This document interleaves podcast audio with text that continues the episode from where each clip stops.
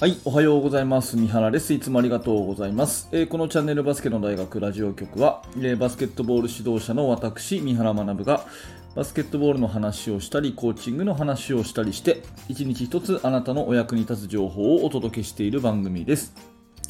はい、えー、本日もありがとうございます。10月25日月曜日ですね。えー、皆様いかがお過ごしでしょうか、えー、本題に入る前に最初にお知らせを一点させてください。えー、Amazon Kindle ですね、電子書籍で、えー、出版しました NBA で学ぶ戦術講座第3巻オフェンス編という、えー、スマホで読める電子書籍があります。えー、そちらをですね、明日、えー、26日火曜日まで無料で配布をしております。えー、ぜひこの機会に、えー、手に取っていただきたいと思いますので、えー、この放送のですね、えー、下の説明欄にリンクがありますので、もしよかったら覗いてみてください。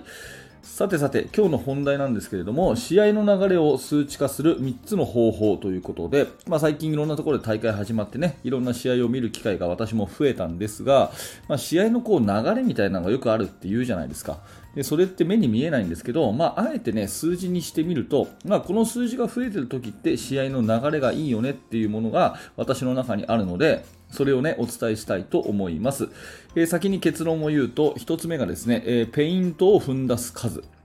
えー、ペイント、制限区域ですね。ペイントを踏んだ数。えそれから2つ目はフリースローの数。ね、えそして3つ目がスリーポイントシュートを打ってる数ということで、えこの3つがですね、の数が積み上がっていけば、えそれなりに試合の流れというのはいいんじゃないかなというふうに思っております。え1つずつ見ていきましょう。1つ目がですね、ペイントを踏んでる数ですね。これ絶対絶対重要になります。あの、昔ね、読んだ本で、えー、吉井史郎さんの、えー、指導全書1巻かな、えー、吉井史郎先生のね、え、本にですね、ポストマンにボールを入れた回数イコール点数だと思ってるっていう言葉があったんですね。もう一回言います。えー、ポストマンにボールを入れた回数イコール点数だと思っているということですよね。例えば、えー、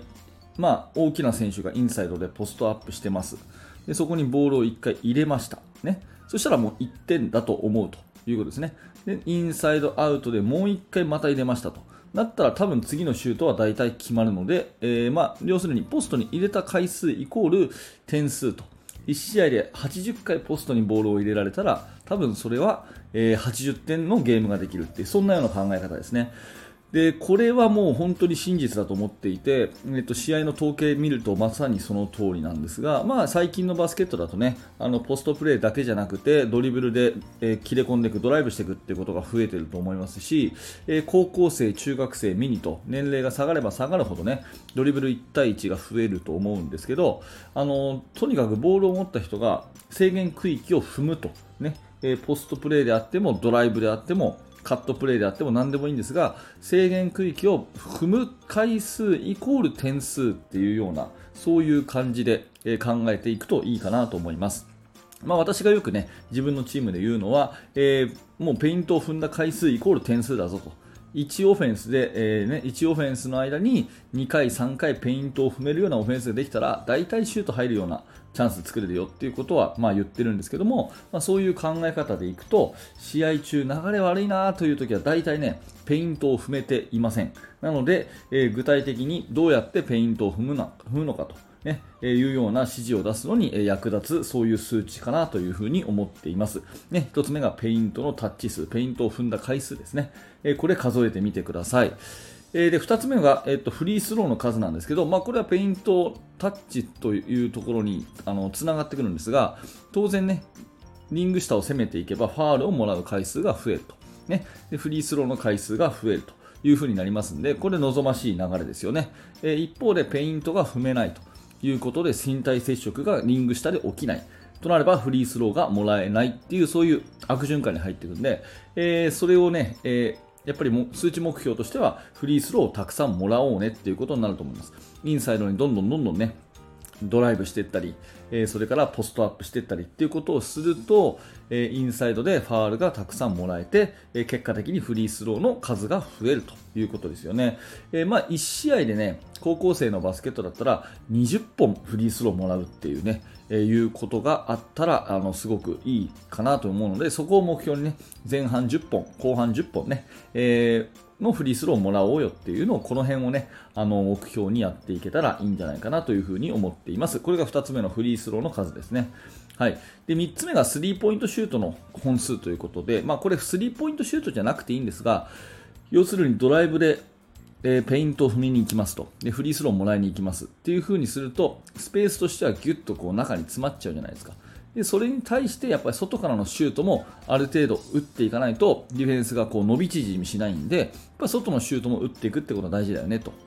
いうことですね、えー、結構よくありがちなのはとにかく中に突っ込んでいって外のシュートをあんまり打たないっていうチームね、まあ、それで全部さ得点にいければいいんだけど、まあ、大体そういう試合をするとですねこうスペースが悪くてぐちゃぐちゃっと潰れていいシュートに行かないとか、あと、まあ、審判やってるとね、よくわかるんですけど、ディフェンスがこう何人か立ってるところに突っ込んでいってもね、それはファールじゃないっていうのが、あそれはオフェンスが突っ込んでるから悪いんでしょみたいなのがどうしてもありますから、やっぱりディフェンスをある程度広げるっていう意味で、えー、スペーシングが大事と。でスペーシングが取れてる証拠としてはスリーポイントシュートを打った数が増えてるっていうことですよねだからペイントのタッチの数が増えてフリースローがたくさんもらえてでスリーポイントシュートを打ってる数が増えるってなってくると、うん、これはもう非常に流れとしてはいいのかなというふうに思います。はい。でまあ、ここまでがね、えー、本題なんですけれども、まあ、ここで最後補足を1点すると、まあ、これいずれもね、えー、シュートの確率じゃなくてその本数なんですね、シュートというか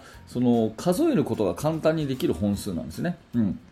試合中にちょっと確率をすぐ出すっていうのは難しいと思うんですけど、えー、そのペイントを踏めてるかどうかっていうのとか、フリースローをもらえたかどうかとか、スリーポイントを入ったじゃなくてね、打ったかどうかっていう、その辺の、えー、回数っていうのは結構こう簡単に把握できるじゃないですか、プレイヤーが。や試合しながらね、だからプレイヤーが自覚しやすいのかなっていうところで、えー、シュートの確率じゃなくて、まあ、その回数っていうところでなってるんですね。まあ、これがね、あのシュート確率とかを考えさせると、もちろんそれでもいいとは思うんですけど、試合中にとっさにね、こう、うん頭の中で計算するのが難しいと思うんですね、プレイヤーが。だけど、ペイントを踏めてる回数が多いか少ないか、フリースローをたくさんもらえてるかどうか、スリーポイントシュートをたくさん打ててるかどうかっていう、この辺はですね、えー、まあ回数なので直感的にね、わかると思うんで、まあプレイヤーがね、その試合中に修正しやすいかなと思います。例えば、えー、フリースローももらえてないから、ちょっともうちょっとこう、ぶつかっていこうぜっていうように、一言、ちょっとした試合の中で、修正ができるっていう風にすると、まあ、いいんじゃないかなというふに思いますので、まあ、こんなね、えー、ところでこの試合の流れっていうのを数字にして、えー、それを選手があの意識してプレーするための、えー、数値化ということでこの3つの基準ね、えペイントを踏む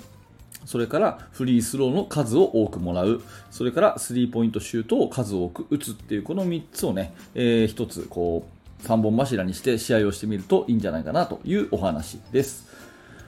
はい、ありがとうございました。えー、このチャンネルはいつも、えー、バスケットボールの指導者の目線でね、えー、お話をお届けしております。何らか面白かった、興味が持てたという方であれば、えー、ぜひチャンネル登録並びに、ポッドキャストのフォローをよろしくお願いいたします。えそして冒頭申し上げたように、えオフェンス、NBA で学ぶオフェンスという本をプレゼントしてますので、えもしよかったら説明欄から手に入れてください。えそして最後に、えーと、無料のメルマガ講座をやっております。バスケットの指導者の方向けにですね、